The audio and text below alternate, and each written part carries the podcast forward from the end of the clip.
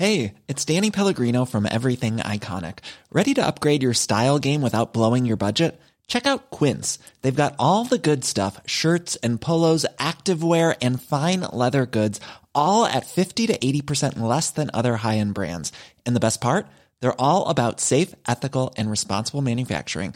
Get that luxury vibe without the luxury price tag. Hit up quince.com slash upgrade for free shipping and 365 day returns on your next order. That's quince.com slash upgrade.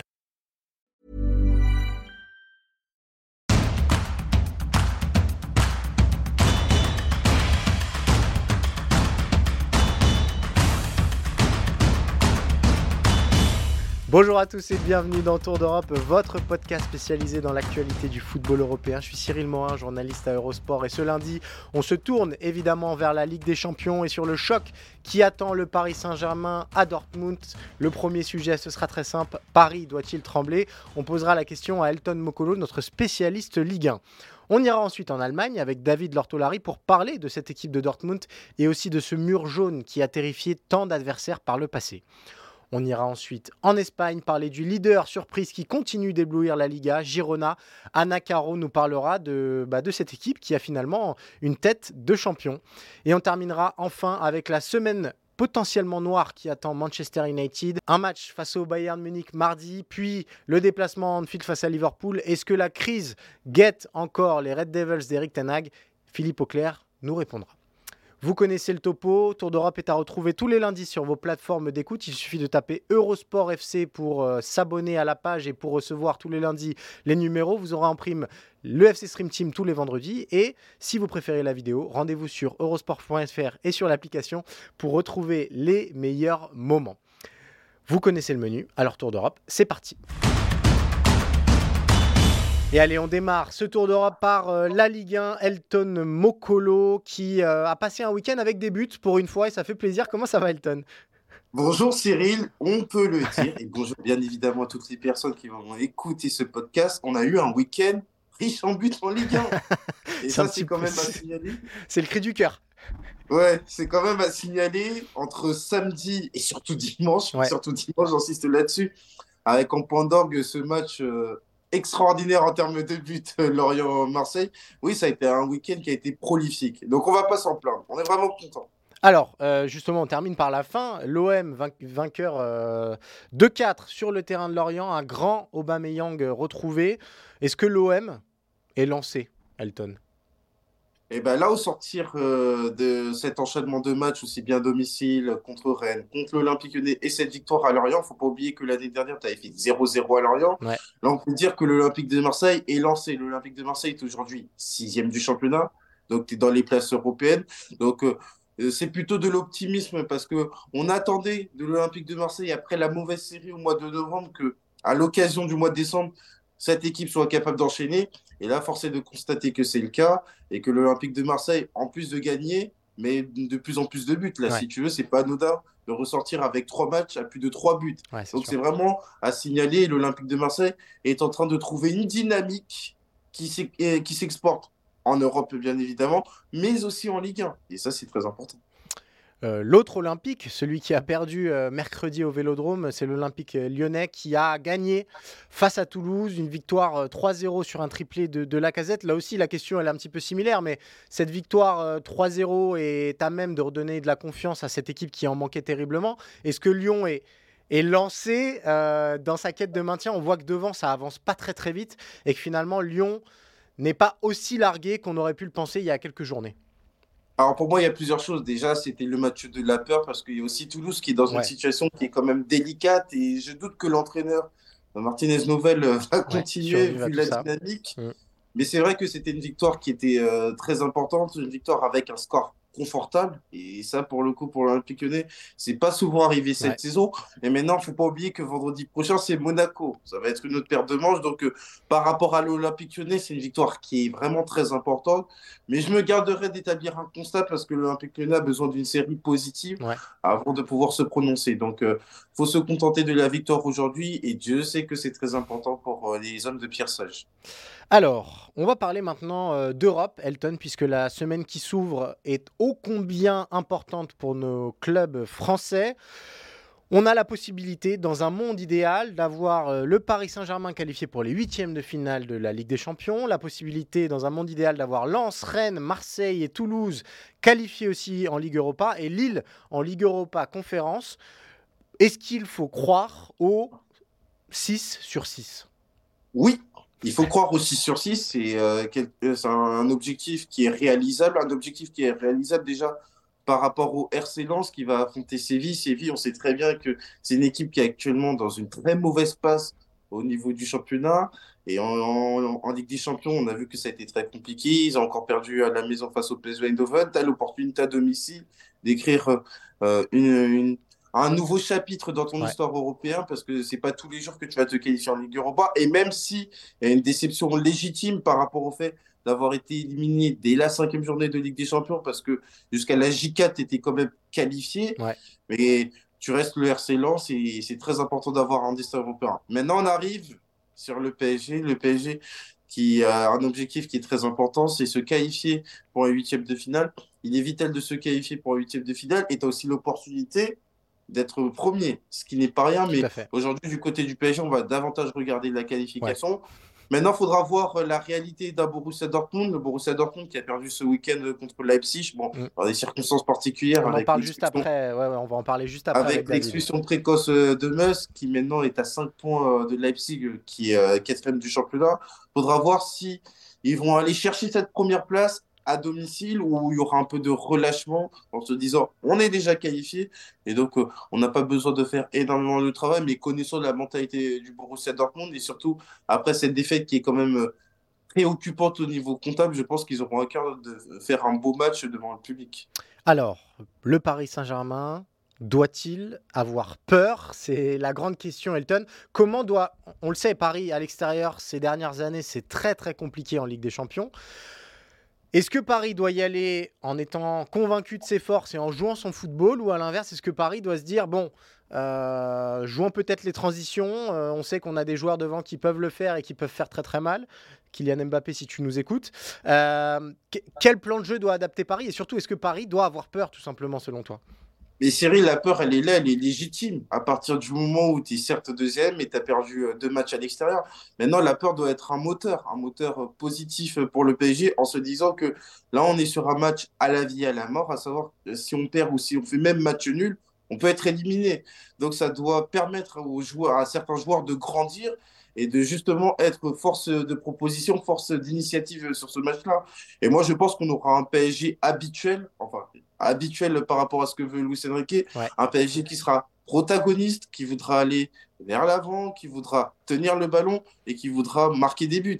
Et je pense que c'est la meilleure attitude à avoir et ne pas se dire qu'on va arriver dans une rencontre en étant crispé, en étant euh, très euh, sécuritaire dans son approche et donc il faut continuer notamment d'être force de proposition, définir le rapport de force pour avoir le plus de chances de gagner. Parce qu'aujourd'hui, c'est la priorité, aller gagner à Dortmund. faut pas partir à Dortmund en se disant on va faire un match nul parce que même le match nul peut être éliminatoire. Donc euh, il est vraiment important pour le PSG d'avoir cette mentalité offensive, d'avoir une mentalité positive pour avoir le meilleur résultat possible en te disant aussi que même si c'est à la maison, c'est un match aller première journée, et Dieu sait qu'il y a eu énormément de choses sur la phase de groupe, tu as battu Dortmund. Donc euh, je pense que avec en plus un Kylian Mbappé qui aura à cœur justement euh, de montrer que c'est un joueur de référence sur le plan mondial, tu as quand même des motifs euh, des motifs euh, d'espoir pour aller euh, battre le Borussia Dortmund Alors, il y a plusieurs scénarios qui se dessinent pour ce match. on rappellera que le PSG ne peut pas être éliminé totalement des compétitions européennes. Au pire du pire,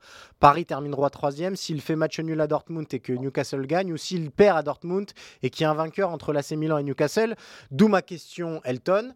Si Paris est reversé en Ligue Europa, est-ce que c'est une catastrophe? Oui, c'est une catastrophe. Oui, c'est une catastrophe parce que déjà, ce serait la première fois dans l'histoire euh, du QSI depuis qu'ils sont arrivés en juin 2011. Mais surtout, par rapport à l'image que tu as envoyée, tu as quand même eu un mercato qui a été euh, conséquent par rapport au fait que tu as Kylian Mbappé qui est entré dans sa dernière année de contrat.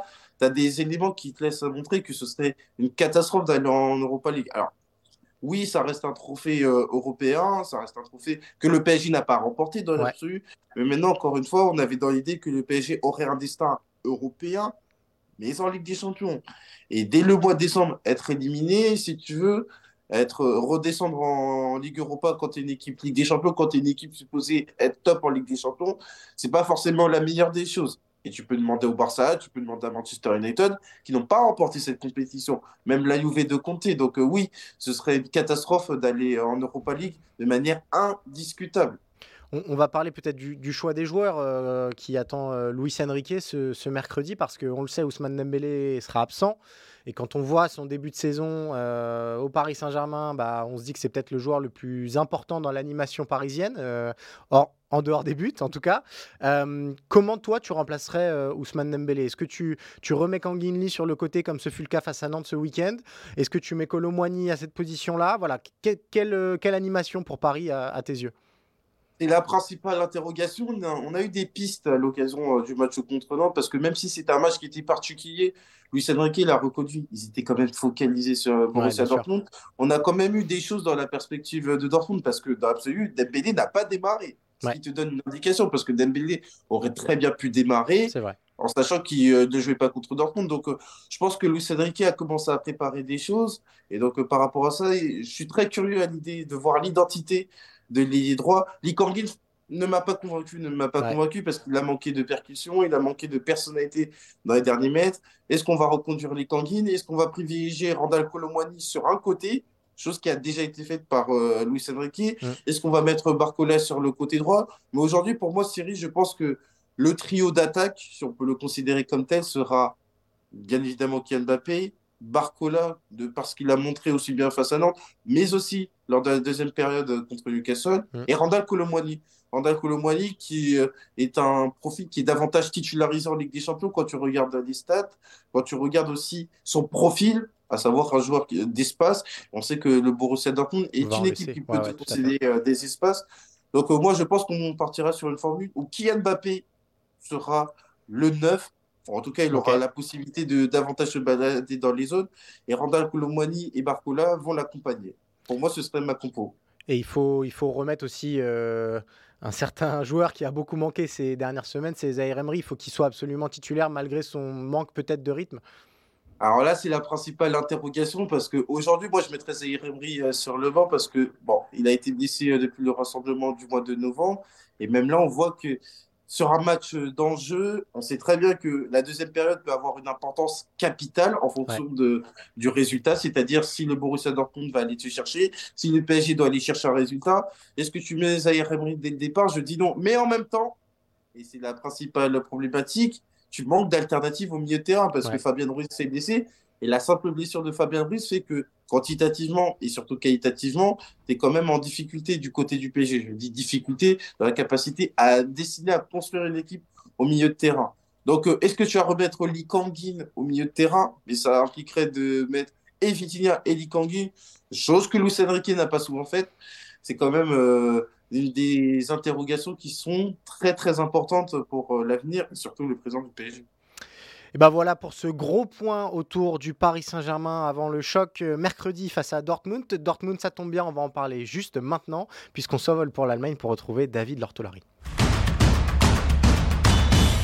Et allez, on arrive en Allemagne, on retrouve David Lortolari, notre spécialiste euh, Bundesliga. Guten Tag, David, comment ça va?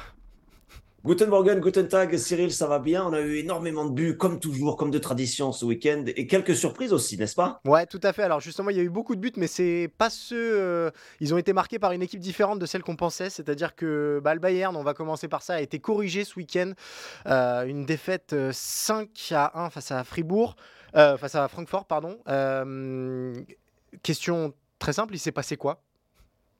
On se demande si c'est le 9 décembre qui devient le, jour noir de Manuel Neuer, puisqu'il s'était blessé il y a un an au ah ski, euh, à ce moment-là aussi. Et, donc, euh, on, a, repensé à ça comme un symbole. Accident, probablement pour le Bayern. Euh, sur un match comme ça, il vaut mieux en prendre 5 une fois qu'une fois 5, comme on dit souvent. Mais on discute beaucoup depuis hier sur les plateaux télé et dans les journaux sur le manque d'engagement euh, des joueurs du Bayern, euh, des joueurs comme euh, des joueurs comme Nabri qui le pauvre n'a pu jouer que 3-4 minutes est très infortuné, symbolique de cette défaite, mais il y en a d'autres aussi dont l'engagement dans un match comme ça pose question et notamment la défense. Et Thomas Tuchel s'est gratté un peu la tête évidemment en conférence de presse Et euh, le Bayern, certes, s'est baladé entre guillemets dans sa poule de Ligue des Champions jusqu'ici. Il n'y a pas eu beaucoup de problèmes. Mais en championnat, il y a quelques signes un peu inquiétants, notamment ce manque d'engagement défensif. Et évidemment, ça va poser question euh, pour les, matchs qui restent avant, avant la trêve. Thomas Tuchel commence à être discuté. Il n'est pas encore remis en question, mais bien sûr, tout va très vite dans un club comme le Bayern. Ils vont envoyer l'armada euh, lourde face à, face à United ce, ce, mardi ou il faut s'attendre à une équipe un peu remaniée? Non, alors Tourelle aime bien, aime bien euh, essayer de, profiter un peu de toutes ses forces. Mais là, il va y avoir forcément les, les, bah, les, meilleurs, les meilleurs à leur poste. Moussiala est revenu, il est entré en fin de match. C'était évidemment une satisfaction pour lui. Et on peut imaginer que le, jeune Moussiala, par exemple, soit sollicité contre Manchester United. Le Bayern doit se rassurer tout de suite parce que vous avez vu les mines en tribune des présidents et de ouais, On n'était pas du tout, du tout content. Donc il faut tout de suite, tout de suite essayer de remettre les choses en place.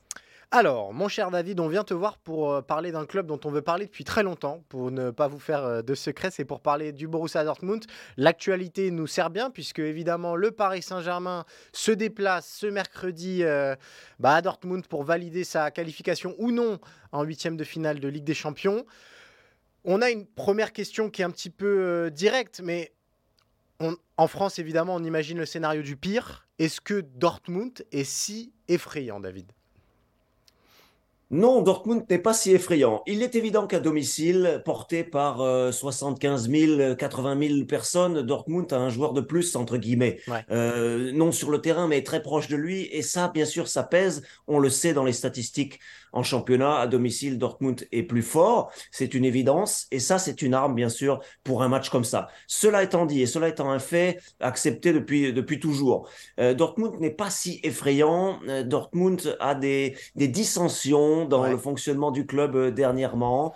L'entraîneur Edin Terzic ne peut pas faire l'unanimité. Il est, il est reconnu pour ses, sa fibre humaine, il est reconnu pour sa fibre managériale, mais on lui reconnaît aussi, même si ce n'est pas dit euh, toujours face caméra, on lui reconnaît aussi des lacunes, des faiblesses euh, sur le plan de la tactique, sur le plan du choix des joueurs. Et Edin Terzic est aujourd'hui discuté. alors, en championnat, Dortmund a souvent cette saison gagné des matchs par un but d'écart. C'était un peu trompe-l'œil parce qu'on se disait, OK, ils, suivent les meilleurs, mais le jeu derrière ne suivait pas forcément. Et euh, il y a, je disais, une, dissension à, l'intérieur du club, c'est que il y a des, gens qui ne s'entendent pas très bien à des postes clés. Vous avez un président, un patron, Monsieur Watzke, qui est très proche de l'entraîneur, Monsieur Terzic. Ça explique la confiance qui est laissée à Terzic. Mais le directeur sportif, ancien joueur du club, Cyril Sébastien Kehl, s'entend assez peu, les relations sont assez froides avec son entraîneur. Il y a aussi une relation de disons, de méfiance avec son patron.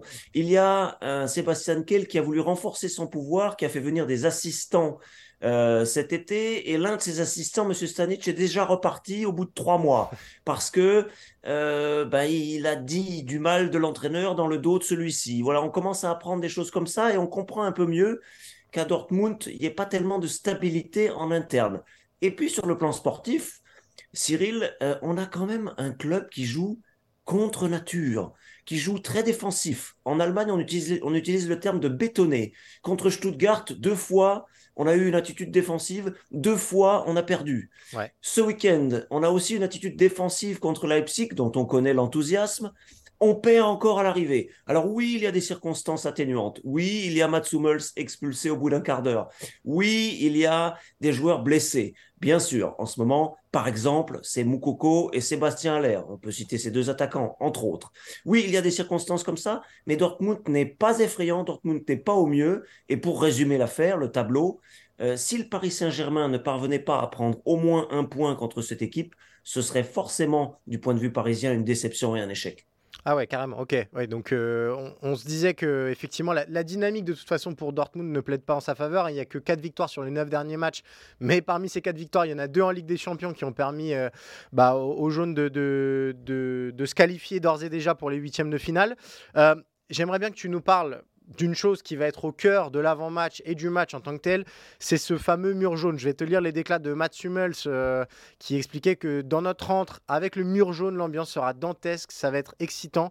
La pression sera surtout sur notre adversaire. Est-ce que toi, qui as déjà été à Dortmund plusieurs fois, tu peux nous dire quelle est la réalité de ce mur jaune? Qu'est-ce que ça pèse dans un match?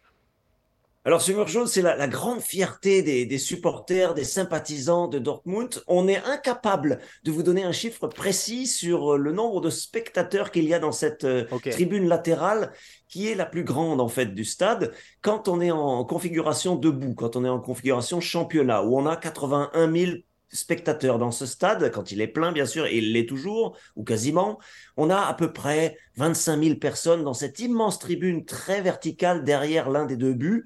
Euh, euh, la donc le, mur jaune, Gelbe Wand en allemand, euh, et c'est très impressionnant. Ça l'est forcément un peu moins en configuration UEFA, en configuration championnat, parce que euh, on est un peu moins serré, on est un peu moins debout. Forcément, ce sont les, les règles UEFA et c'est un petit peu moins impressionnant sur le plan visuel, mais ça reste massif. Ça reste une espèce d'énorme essaim d'abeilles parce que c'est jaune et noir, un petit peu comme ça, qui bourdonne, qui fait énormément de bruit et c'est absolument assourdissant. Il y a très peu de stades euh, en Allemagne, je pense à Francfort, je pense à Cologne, qui peuvent faire autant de bruit euh, et cette, euh, cette Gelbe Tribune, cette Zut Tribune, évidemment, c'est l'arme numéro un. Alors, je disais en préambule que euh, c'est un homme de plus quasiment pour Dortmund dans un match.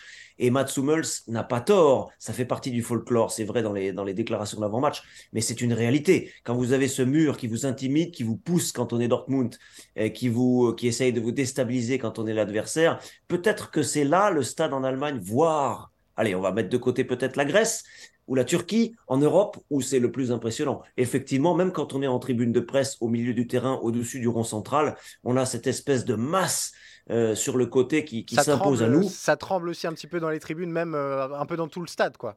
Absolument, absolument. Euh, Beben en, en allemand, c'est-à-dire un petit peu, voilà, une sorte de, sorte de tremblement, tremblement de terre, on pourrait presque dire. C'est très impressionnant aussi quand on est dans les vestiaires. C'est quelque chose de bah, qui vous happe, qui vous, qui vous attrape, euh, qu'on soit sur le terrain, qu'on soit en tribune, qu'on soit dans les coursifs du stade. Oui, c'est un argument, bien sûr, mais on en revient quand même à l'essentiel. Il va falloir que Dortmund soit plus fort qu'il n'a été à l'aller contre Paris, où je l'avais trouvé très timide. Et ça, ça rattrape ce qu'on vient de dire, Cyril, cette façon de jouer un peu contre nature qui fait que, que Terzic est critiqué actuellement, c'est-à-dire que Dortmund euh, ne déploie pas un jeu très enthousiaste. Son public, lui, ça c'est clair, pour un match comme ça, sera enthousiaste parce que ben, c'est en, en Ligue des Champions en ce moment que Dortmund réussit le mieux, c'est vrai. Est-ce que peut-être tu peux nous parler un petit peu de la, défense de Dortmund? Parce qu'on sait que euh, le Paris Saint-Germain dispose d'un certain Kylian Mbappé euh, dont l'arme principale c'est la prise de profondeur et, la vitesse. C'est pas forcément le fort des défenseurs de, Dortmund. Mathieu Hummels fait son âge aussi un petit peu. Est-ce qu'il y a un plan anti-Mbappé qui est en train d'être construit? Et, qu'est-ce qu'il faut penser de cette défense euh, des Borussen je pense que Terzic réfléchit beaucoup là en, même temps que nous parlons parce que il a des blessés. Il a le, le battant norvégien Ruerson qui est blessé sur le côté. Il a Wolf qui était pas là ce, ce week-end, qui est très incertain aussi. Je je suis pas sûr qu'il puisse disputer ce match-là. Alors Wolf n'est pas un immense défenseur latéral, mais ça fait un absent de plus. La défense centrale, euh, on, on, hésite autour de Mats qui est incontesté parce que il reste quand même très fort dans les gestes défensifs et dans la relance. Donc ça reste une valeur sûre, mais autour de lui, euh, c'est forcément l'hésitation. Schlotterbeck, avec son pied gauche, est intéressant, mais il fait aussi des bêtises en défense. Euh, Zule est entré pour euh, suppléer Mats Hummels ce, week-end.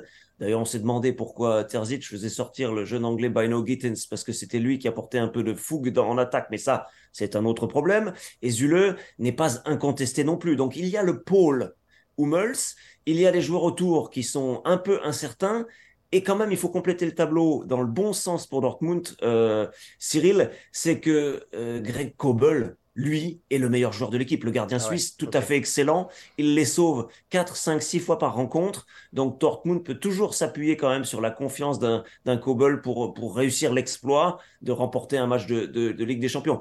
On peut pas expliquer la défense sans expliquer les, les exploits de Kobel semaine après semaine. Donc ça fait un peu une un tableau euh, avec des, trous, des soucis, un espoir pour le Paris Saint-Germain, mais aussi des valeurs sûres. Hummels dans ses points forts et le, gardien Greg Kobel évidemment excellent depuis le début de saison. Dernier tout petit mot euh, parce que euh, on en a parlé. Dortmund attend le Paris Saint-Germain et tu nous disais que Paris avait quand même été largement favori de ce match-là et que ce serait quand même une, déception pour eux de ne pas gagner face à cette équipe de Dortmund. Est-ce que en Allemagne, on a une envie, notamment médiatique, de voir euh, le PSG se prendre les pieds dans le tapis et de voir Paris euh, reverser en Ligue Europa, puisque c'est une possibilité aujourd'hui? Ça a été très vrai sur les dernières saisons, euh, avec d'un côté un respect pour, ce, pour cette surface financière, pour ce mhm. Paris Saint-Germain qui, qui, aligne euh, des, des, super joueurs. Ça a été très vrai les dernières saisons. Là, c'est un peu moins vrai parce que on se concentre beaucoup sur le championnat avec quatre, cinq équipes qui peuvent lutter pour le titre. Hein, on, on, les connaît, Leverkusen, Stuttgart, Leipzig et, Bayern euh, Dortmund. Et donc, on se concentre beaucoup sur le championnat parce qu'on est ravi de, de, cette concurrence. Et en Ligue des Champions, on est extrêmement heureux, extrêmement soulagé que Dortmund soit déjà qualifié et on se concentre finalement médiatiquement assez peu sur le Paris Saint-Germain. Euh, ça va peut-être donner aussi à Dortmund un peu moins de stress pour un match comme ça parce que l'enjeu quelque part est limité. Dortmund a atteint son objectif. Il est qualifié pour la suite de cette compétition et donc peut-être va-t-il pouvoir jouer un petit peu avec moins de stress qu'à l'aller où il avait été encore une fois très timide. Non, médiatiquement, on se concentre vraiment aujourd'hui sur les, différents clubs allemands qui se tirent la bourre en championnat. Ça marche. Bah, merci beaucoup, David. Nous, on va quitter euh, la Roure pour retrouver la Catalogne et son soleil Girona. Et allez, on arrive donc en Espagne, plus précisément en Catalogne, puisque c'est là qu'il fallait être euh, dimanche soir pour suivre euh, la sensation de cette Liga, on va le dire. on accueille Anna Caro, notre spécialiste Liga, puisque Girona est à nouveau leader de la Liga et tout ça en s'offrant une victoire de prestige de 4 sur le terrain du FC Barcelone. Est-ce qu'il fallait s'y attendre, Anna? Alors, dans ces largesses-là, sûrement pas. Euh, c'est très compliqué d'aller gagner euh, à Barcelone. Hein. L'Atlético, on a fait les frais. Euh, alors, cette équipe de Girona, on en avait déjà parlé. Mm. On savait qu'elle était terriblement efficace et qu'elle avait des transitions, euh, bah, comme on a pu voir hier, euh, qui font que l'équipe se procure une grosse occasion ou un but euh, à, chaque, à chaque contre.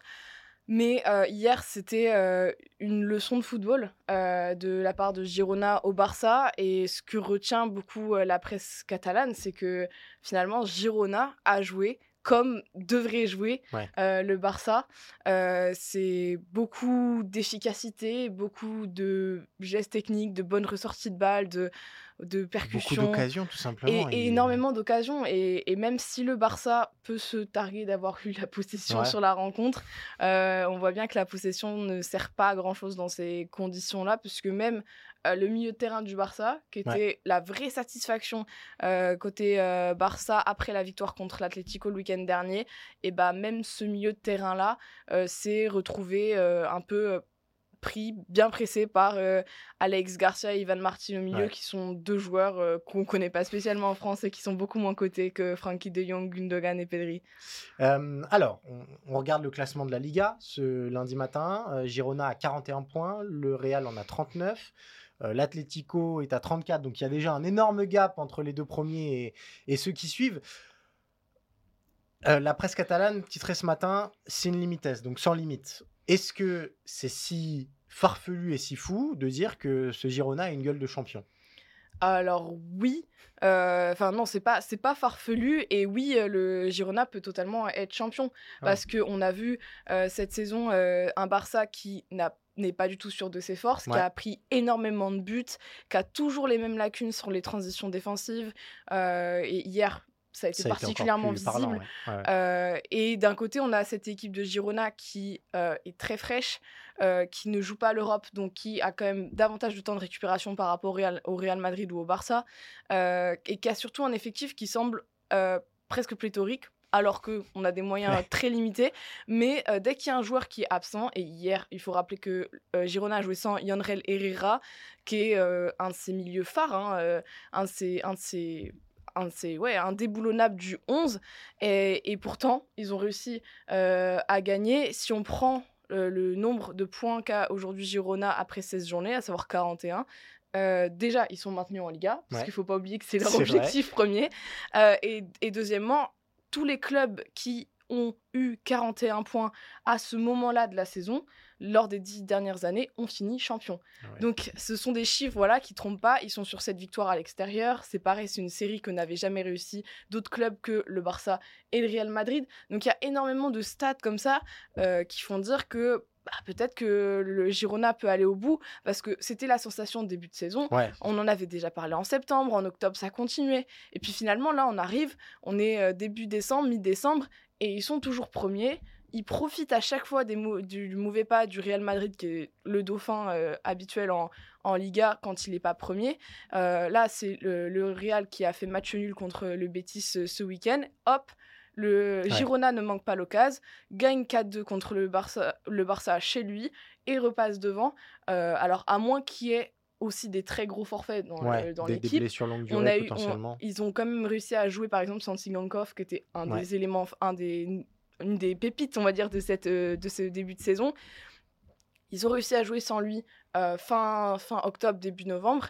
il faudrait juste que ces blessures s'accumulent, mais on sent que Mitchell est assez confiant, qu'il a toujours une, un temps d'avance, une solution d'avance. Euh, il est très très flexible aussi sur ses systèmes tactiques. Et si jamais euh, il voit que par exemple le 4-3-3 fonctionne pas, mais qu'il a des joueurs qui peuvent apporter en 3-4-3, etc., il n'hésitera pas à changer de système en cours de match, à faire basculer des joueurs aussi, parce qu'on a vu hier Valérie rentrer en tant que piston droit à la place de Yann Couteau, alors que de base il est plutôt ailier, voire milieu. Donc euh, on a, c'est un effectif qui est très très polyvalent et euh, que c'est parfaitement exploité Mitchell. C'est difficile aujourd'hui de voir où pourrait s'arrêter euh, Girona. Leur seule défaite cette saison, c'est contre le Real Madrid. Euh, mais euh, il y a un match retour et à voir comment sera Girona d'ici là, mais comment sera aussi, seront aussi l'Atleti, le Barça et le Real Madrid qui n'ont pas forcément apporté plus d'assurance que ce qu'a apporté Girona. Il y, a une question qui me turlupine, puisque tu disais que la presse euh, catalane ce matin disait que Girona avait joué comme devrait jouer le, FC Barcelone.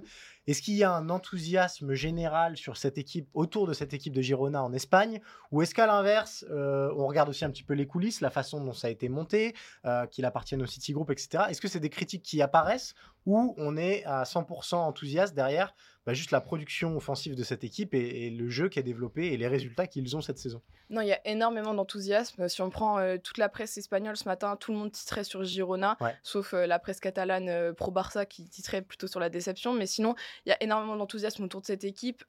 Michel lui-même le disait en conférence de presse hier soir. Lui, il est très content de voir que euh, son équipe non seulement satisfait évidemment les supporters de Girona, mais qu'il y a d'autres supporters d'autres clubs maintenant qui se mettent à suivre Girona, qui viennent à Montilivi, parce que maintenant le stade euh, qui fait quasiment 14 000 places à Girona euh, est presque plein à tous les matchs, euh, y compris contre Almeria, Alaves, des clubs qui sont relégables.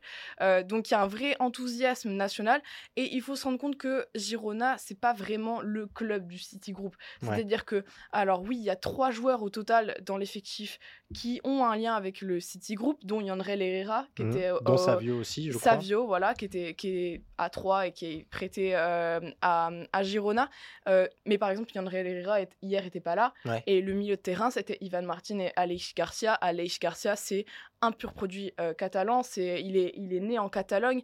Donc, euh, il y a beaucoup moins cette patte quand même, euh, City Group qu'on peut trouver par exemple à 3.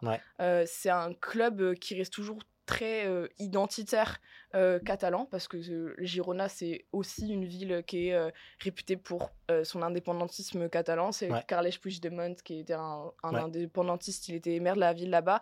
Donc cette identité elle est très très très importante pour les supporters pour la direction du club parce qu'on rappelle que c'est Pere Guardiola le mmh. frère de Pep, qui est à la tête de, tout ça. Et, et, il a à cœur d'avoir des gens du club. Et Mitchell c'est un entraîneur espagnol, c'est un entraîneur qui a euh, fait des, bonnes performances au Rayo Vallecano, à Huesca, et euh, comment, qui aujourd'hui arrivé à arriver en Catalogne, euh, continue avec ce jeu bah, justement très catalan dans l'identité de, jeu, mais lui aussi a intériorisé ça, fait des conférences de presse en catalan et, a à cœur de faire jouer même des jeunes du centre de formation, parce que Girona est aussi un très bon centre de formation. Donc l'objectif à terme, si je t'écoute bien, c'est plutôt de s'implanter encore un peu plus en Espagne, d'être une équipe régulièrement européenne, de réussir à devenir un peu un, centre de formation et être révélateur de talent, plus que de devenir un géant européen euh, financé par le Citigroup alors, c'est difficile de savoir quel est l'objectif exactement parce que tous les dirigeants et même Mitchell répètent que leur objectif c'était le maintien. Bon, maintenant ils l'ont bien atteint. Je pense que là ils peuvent viser d'autres objectifs, effectivement. les supporters, eux, ils rêvent pas forcément de titre. Aujourd'hui, ils se disent déjà si on joue la Coupe d'Europe, c'est bien. C'est un club qui est arrivé en Liga la saison passée.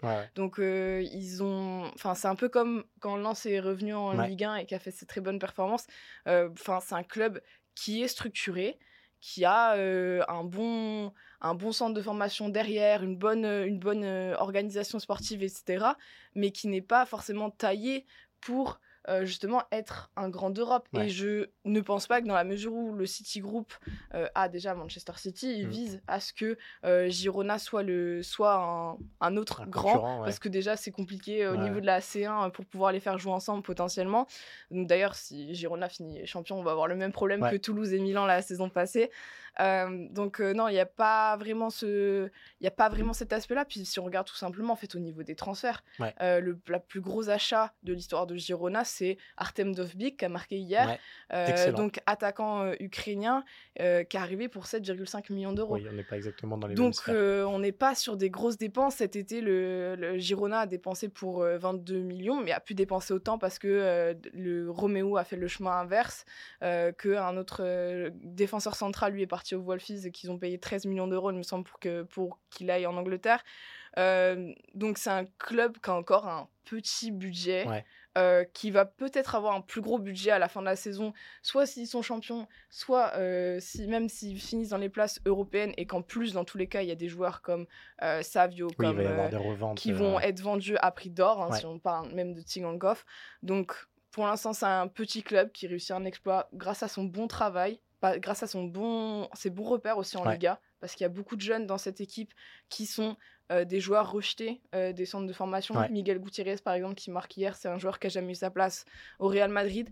Euh, Arnaud Martinez, qui joue très souvent, pareil, c'est la même chose. Il était du côté du Barça et il a eu sa chance, lui, à Girona. Aleix Garcia, c'était une mhm. pépite. Et il a fait un peu le tour d'Europe avant de enfin trouver sa place, son niveau à Girona. Donc, c'est aussi beaucoup de très bonnes recrues de la part de la direction de Girona qui regarde au niveau local et qui va chercher de temps en temps des joueurs comme Dovbyk, Tigankov, etc. Peut-être un, petit mot plus personnel. J'imagine que toi, c'est une des équipes qui te plaît le plus cette saison en, Liga. Est-ce que tu les vois vraiment aller au bout ou euh, euh, bon, il y a un moment où ils vont être rattrapés par ce plafond de verre que tu viens de nous décrire là? Euh, c'est difficile de jouer les pronostics, surtout que là, il y a cette petite musique qui revient de dire est-ce que ce serait pas le Leicester espagnol? Ouais, bien sûr. et si on prend au niveau des effectifs, euh, oui, Girona est une très grosse surprise, mais Girona est aussi, a aussi de très bons joueurs, comme a pu l'avoir euh, à son époque Leicester. Donc, ils ont des cadres, ils ont des Alex Garcia, Yann Herrera, etc., qui, eux, ont un niveau euh, pour jouer ces places européennes en, en Liga. Donc, d'un côté, c'est une bonne surprise, mais de l'autre, si on regarde euh, foncièrement sur les qualités des joueurs, et là on parle pas du tout des prix des transferts, mais on parle de qualité technique, etc. Euh, il y a beaucoup de très très bons joueurs dans cette équipe. Euh, le problème c'est vraiment de tenir la cadence, parce que le Real Madrid va récupérer par exemple beaucoup d'absents, mm. parce que là ils sont amputés, etc. Ce qui font qu'ils font match nul contre le Betis, mais ils vont récupérer du monde. L'Atleti hier fait un match assez on va dire, pas très bon contre Almeria. Pourtant, ils gagnent quand même. Donc, euh, ils vont avoir cette pression constante. Mais euh, il y a des cadres aussi dans l'effectif de Girona. Il y a Stuani, par exemple, qui est le capitaine, qui est, resté depuis, qui est là depuis 2017, qui est quasiment catalan maintenant, euh, parce qu'il est uruguayen de base. donc je pense que même s'il y a des jeunes qui peuvent peut-être se faire monter la tête, etc. parce que si on voit Savio hier, par exemple, mm. euh, il est pisté par le Barça et hier il a un match un peu compliqué mm. parce que bah, on joue à Barcelone, c'est tout l'enjeu, etc. Il y a des cadres, il y a ces, ces joueurs qui ont euh, enfin comme des Blint hein, dans, la, dans mhm, derrière des Blint il y a Eric Garcia malgré tout qui vient du, du Barça donc je pense que ça va aider aussi l'effectif à garder les pieds sur terre après, ce qui est sûr, c'est que vraisemblablement, Girona sera dans le top 4 à la fin de la saison. Il y a une bonne chance. Et, du coup, il risque de jouer la, Ligue des Champions, ce qui serait déjà gigantesque quand on sait que l'équipe est remontée en, en Liga la saison passée. Et ben voilà pour ce gros point euh, Girona. Là encore, on suivra les performances de ces épatants catalans euh, dans les semaines qui viennent. Et nous, on va quitter l'Espagne pour retrouver la grisaille de Manchester United. Et allez, on termine ce tour d'Europe par notre détour habituel dans le royaume. On retrouve Philippe Auclair, notre correspondant en Angleterre. Comment ça va, Philippe? Ça va toujours mieux avec une tasse de thé. Surtout que là, la voix est un petit peu, tu l'entends, il y a un petit, petit quelque chose là. C'est parce que tu as encore beaucoup crié en voyant ce, week-end de Première Ligue euh, inattendu et encore très surprenant. Oui, certes. Et avec euh, des décisions arbitrales, encore une fois, qui font beaucoup, beaucoup jaser. Non, c'est vrai que ça a été un week-end, encore une fois, il s'est passé beaucoup de choses. Euh, J'allais dire à commencer ou à terminer par ce qui s'est passé à, à, Tottenham hier, où on a vu, euh, on a retrouvé nos Spurs, euh, ceux qu'on apprécie tellement depuis le début de la saison. Et on a vu une... Ouais, un petit peu au niveau du jeu, par moments, c'est carrément, c'est tellement séduisant. Et par contre, Newcastle nous fait un petit peu peur avant le rendez-vous en, Europe cette semaine. Ça, c'est une autre, une autre histoire. Oui, et on vous conseille, Philippe, euh, nous prépare une chronique sur euh, bah, les déboires hmm. des clubs anglais en Europe. Euh, est-ce que finalement la, Première Ligue ne nuit pas aux performances européennes des clubs anglais? Ce sera retrouvé sur eurosport.fr dans les jours à venir. une autre équipe qui se réveille un petit peu, c'est Everton, mon cher Philippe. Oui, et c'est un petit peu une surprise, je dirais même c'est vraiment une surprise parce que l'équipe était a été relégable pour commencer. Ensuite, elle s'est petit à petit sortie euh, euh, de, de, de, la zone rouge pour se prendre une déduction de 10 points pour euh, infraction au fair play financier. Bon, ah, il y a un appel qui a été fait, mais tel que les choses sont parties en ce moment pour l'équipe de Sean Deitch, euh, à la limite, il n'y a pas besoin de, que cet appel soit, soit refusé, euh, dans la mesure où c'est trois victoires consécutives, euh, des victoires impressionnantes dans la manière de, de, la part d'Everton. Quand je dis dans la manière, c'est pas au niveau de la beauté du jeu, parce que très honnêtement, c'est une équipe de Shandike, donc vous, vous imaginez bien en effet qu'il ne s'agit pas Ouais, c'est pas du football champagne euh, comme ce qu'on peut voir euh, justement Tottenham ou Brighton produire. C'est un football extrêmement âpre, euh, extrêmement disputé, mais c'est trois victoires de suite et pas face à des adversaires nécessairement très faciles. à chaque fois, Everton se retrouve un petit peu dans la même situation, à savoir que pour ce qui est de la possession du ballon, ils sont souvent derrière. ils concèdent quelques occasions de but, mais la défense avec un super James Tarkovsky tient très bien. Et puis devant, on, on commence à retrouver un petit peu la forme. Alors, le fait que Calvert-Lewin soit de nouveau disponible, ça change beaucoup pour cette équipe. Et puis, il y a, surtout un joueur, et moi, je suis absolument ravi, car c'est un joueur que j'adore, parce que j'aime aussi beaucoup l'homme, je, dois te, l'avouer, c'est Abdoulaye Doucouré, euh, qui avait été complètement ostracisé par, ouais, ouais, qui avait été complètement ostracisé par Frank Lampard, ce grand entraîneur, comme tout le monde le sait, lorsqu'il était à Everton. Et tout d'un coup, Sean Dyche lui a vraiment donné les clés de, bah, les, clés de la maison. Et on retrouve le, super Abdoulaye Doucouré qu'on connaissait notamment à Watford et ailleurs. Et euh, c'est un vrai plaisir. C'est le, le moteur, c'est, je dirais, c'est le, le driver euh, de, cette équipe d'Everton et euh, qui, est à son image, euh, extrêmement pugnace, pas dénué de talent au passage. Il y a, quand même, même si l'effectif est, est, des plus minces parce qu'ils ont dû vendre tous leurs meilleurs joueurs, comme Gordon par exemple, qui est maintenant parti à Newcastle. Euh, ils n'ont pas vraiment été remplacés. Et, ça va rester comme ça pendant un bon bout de temps. Mais Sean Dyche a été amené pour faire un boulot qui est celui de maintenir Everton en première ligue. On sait également qu'ils ont, il y a beaucoup d'incertitudes autour du futur du club, de l'avenir du club pour ce qui est de ses propriétaires, puisque l'offre de 777 Partners est toujours, euh, bon, euh, on va dire, elle fait, elle fait toujours aussi controversée. Hein. le club financièrement est dans une situation absolument épouvantable, mais sur le terrain au moins, Excusez-moi, je perds mes oreilles. Euh, euh, sur le terrain, au moins, les choses vont mieux. Et là, on, retrouve l'Everton qu'on connaît, qui a les vertus euh, traditionnelles d'Everton et qui est soutenu par un Goodison Park qui, en ce moment, est en feu.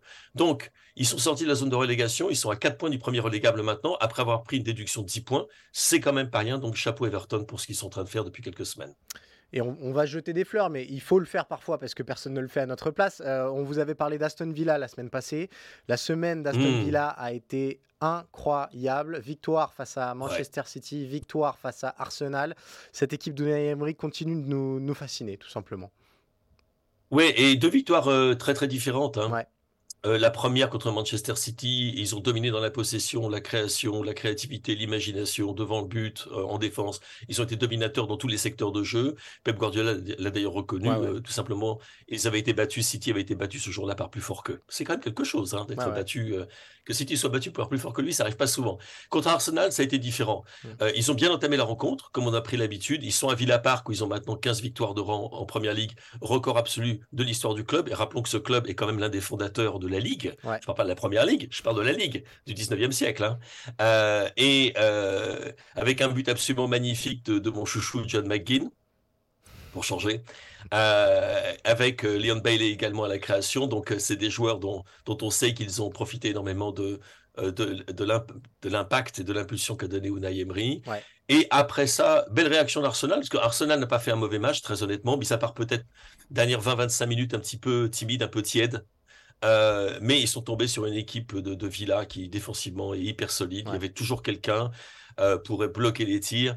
Euh, Arsenal s'est un petit peu loupé face au but. On pense à l'occasion de Degarde.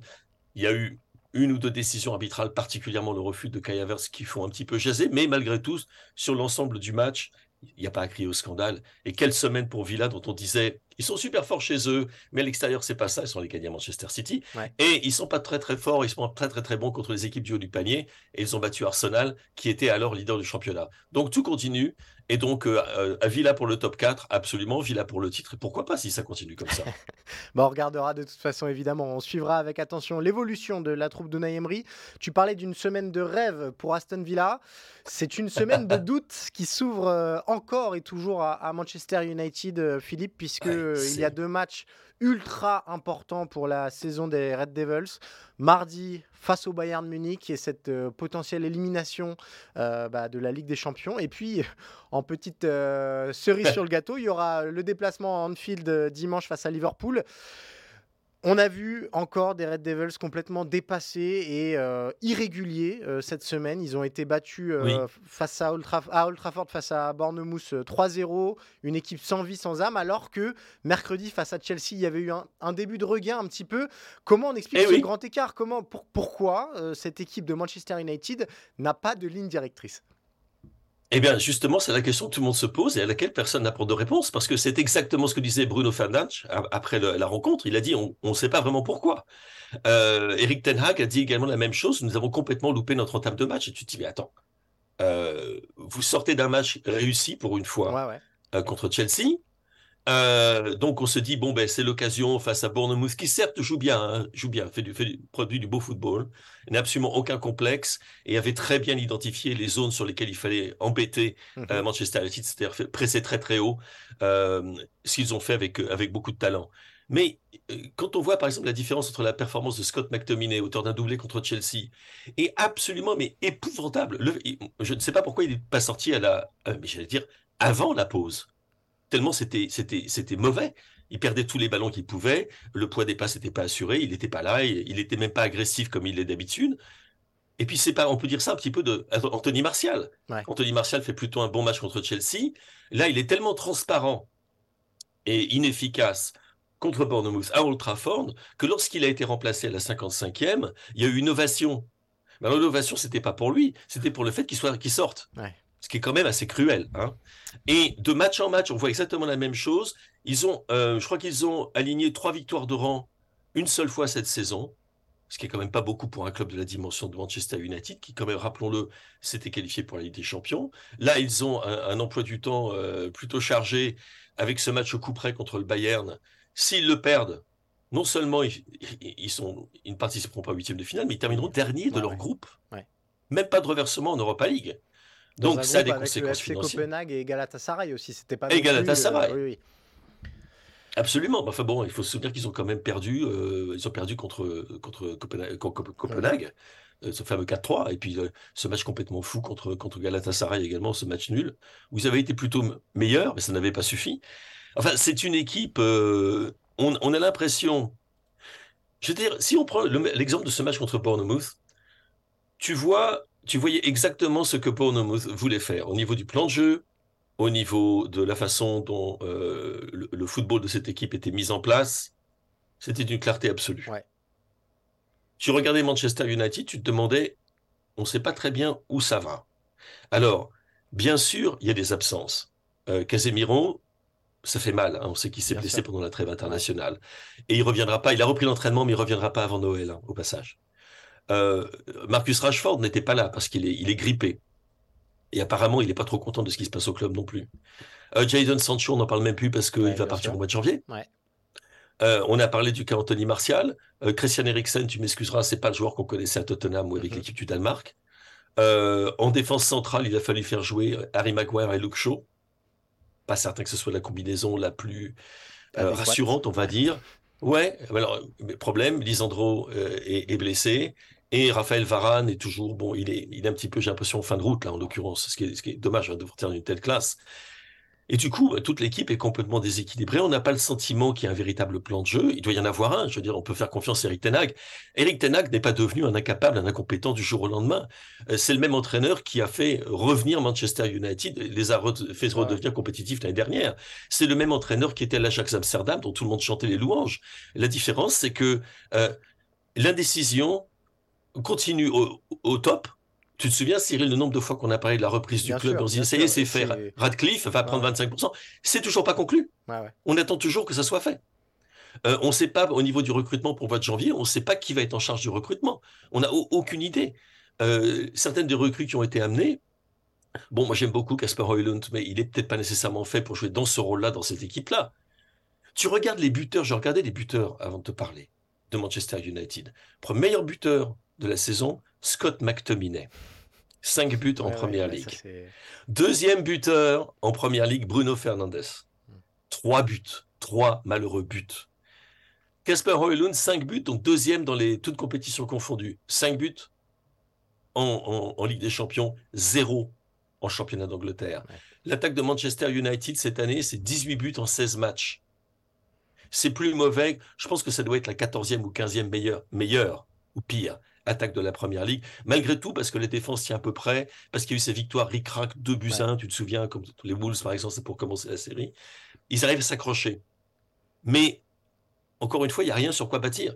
On s'attendait à ce que la saison précédente soit un tremplin. Le recrutement a été manqué, très honnêtement. Euh, le pauvre Mason Mount, dans quel pétrin il est allé se fourrer, on se demande. Euh, et euh, à, la tête du club, on se pose toujours des questions sur la, direction qu'il va prendre, qui va véritablement être le patron. Les Glazers sont toujours en place. Mm.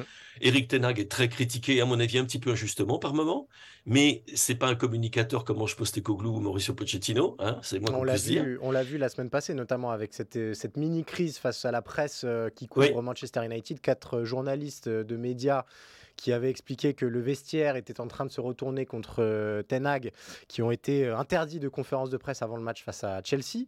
Euh, j'aimerais bien qu'on continue sur le cas Ten Hag parce que finalement, il est, il est symbolique. On a l'impression d'un œil extérieur hein, que il n'y a que lui qui incarne aujourd'hui Manchester United, en tout cas dans sa direction, mmh.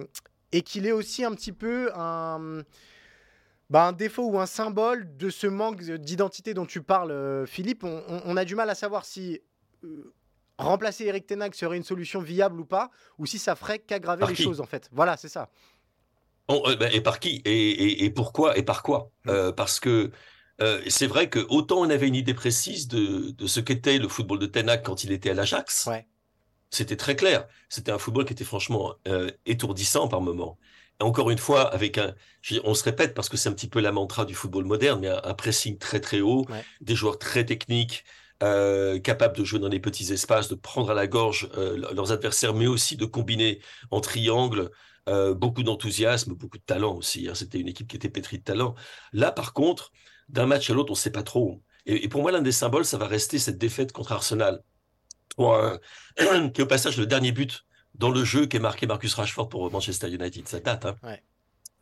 Et au départ, j'étais dans les tribunes et je me dis, mais c'est incroyable, j'ai l'impression de voir le Manchester United de José Mourinho. À savoir que dès la première minute de jeu quasiment, euh, c'était les ballons en retrait euh, au gardien, euh, à Onana. c'était, on ne prenait absolument aucun risque, on se repliait, dès qu'Arsenal avait le ballon, c'était 10 derrière. Et puis on procédait par contre. Oui, pourquoi pas, ça peut marcher. C'est comme ça que José Mourinho a remporté euh, une, Ligue Europa avec Manchester United. Mais c'est pas le style de Ten Hag, pas du tout. Et de match en match, on se pose des questions. On les voit jouer contre Chelsea, on se dit ah, il y a tout compte fait, il y a peut-être un truc qui est en train de se mettre en place. Puis là, quelques jours plus tard, contre Bournemouth, et on va pas dire que c'est la fatigue, Bournemouth aussi avait joué en, ah milieu de semaine. Hein. Et, et, et, tout d'un coup, eh ben, ils perdent leur football, ils sont face à une équipe plus agressive qu'eux, et dès que dès qu'il y a ce problème de déséquilibre dans l'engagement, Manchester United a l'impression que les gens se regardent en se disant mais qui va prendre charge de cette rencontre? Et là, il y a un problème au niveau du personnel de, Manchester United. Il n'y a aucun joueur qui a véritablement cette dimension-là, euh, dans, quelques lignes que ce soit. Il n'y a pas, euh, à la limite, un Van der Sar pouvait le faire dans le but. Nana, non, peut pas le faire. Harry Maguire, ça devrait être son rôle. Mais non, c'est pas lui. En milieu de terrain, Casemiro, ça salue, mais il est, absent. Et devant, peut-être Marcus Rashford, mais il était, il était grippé. Donc, formidable. Et, et, en effet, cette inconstance, cette irrégularité et l'expression de l'indécision euh, de Manchester United comme équipe au niveau du jeu à adopter de match en match. Il n'y a pas de ligne directrice. Et ce qui est quand même extraordinaire parce que tu pourrais comprendre, par exemple, Tottenham a une ligne directrice. Alors, ils ont perdu trois matchs de suite. OK, c'est pas grave. La, la, ligne directrice est restée en place. Ils se sont rétablis face à Manchester City. Ils ont ensuite perdu. Et puis là, ils viennent de, de faire ce match absolument éblouissant contre Newcastle. Et, et, et, tout d'un coup, tu te dis, ah bah oui, mais en fait, c'est parce qu'ils n'ont jamais dévié d'une ligne. Postecoglou, il sait où il va, il sait comment il veut jouer, ses joueurs le savent, ses joueurs l'apprécient, le public adore ça. Alors que Old Trafford, c'est la soupe à la grimace. De match en match, c'est la soupe à la grimace. Quand on marque à Old Trafford. Quand on marque pour Manchester United, c'est pas de la joie qu'on ressent, c'est du soulagement. Et c'est pas c'est pas comme ça qu'on va gagner des matchs, c'est pas comme ça qu'on va regagner des titres, c'est pas comme ça qu'on va revenir au premier plan. Alors ils vont peut-être nous faire mentir. Ils sont tout à fait capables demain soir de battre un Bayern qui s'est quand même fait taper par l'Eintracht Frankfurt, si j'ai bien écouté David. Tout à fait. 5 buts à 1. Euh, donc il est tout à fait possible que euh, Ten Hag fasse euh, il fasse des misères à, Thomas Tuchel. Il est aussi possible que pendant ce temps-là, euh, Galatasaray et le FC Copenhague fassent un joli match nul, euh, ou que les choses se passent moins bien, euh, ou Galatasaray, par exemple, si Galatasaray venait à, remporter la rencontre, de toute façon, c'est terminé. Hein. C'est au mieux Ligue Europa et encore.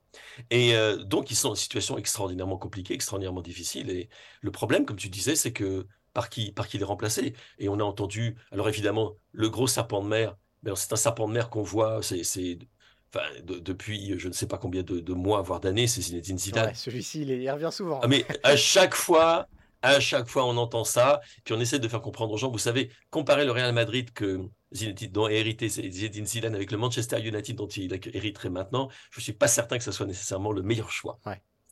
Mais enfin, non, mais le, fait, le problème est qu'en effet, on ne voit pas euh, qu'est-ce qui pourrait être aujourd'hui euh, une nomination qui changerait tout. Euh, un entraîneur. Euh, qui, changerait tout, parce qu'encore une fois, euh, faire, faire confiance sur la durée, c'est tout le monde dit que c'est le problème. Et qu'est-ce qu'on ferait? On se débarrasserait d'un entraîneur qui vous a fait revenir en Ligue des Champions après quoi? Un an et demi, chose comme ça? C'est ridicule. Donc, euh, ouais, c'est pas, c'est pas réjouissant tout ça. Et je, je compatis avec nos amis supporters des Red Devils. C'est une période un petit peu délicate qu'ils vivent en ce moment.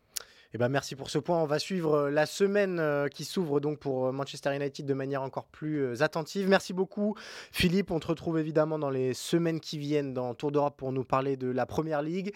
Nous on arrive à la fin de ce numéro de Tour d'Europe. On se retrouve la semaine prochaine. Même jour, même heure, même plateforme. D'ici là, portez-vous bien et suivez le football européen.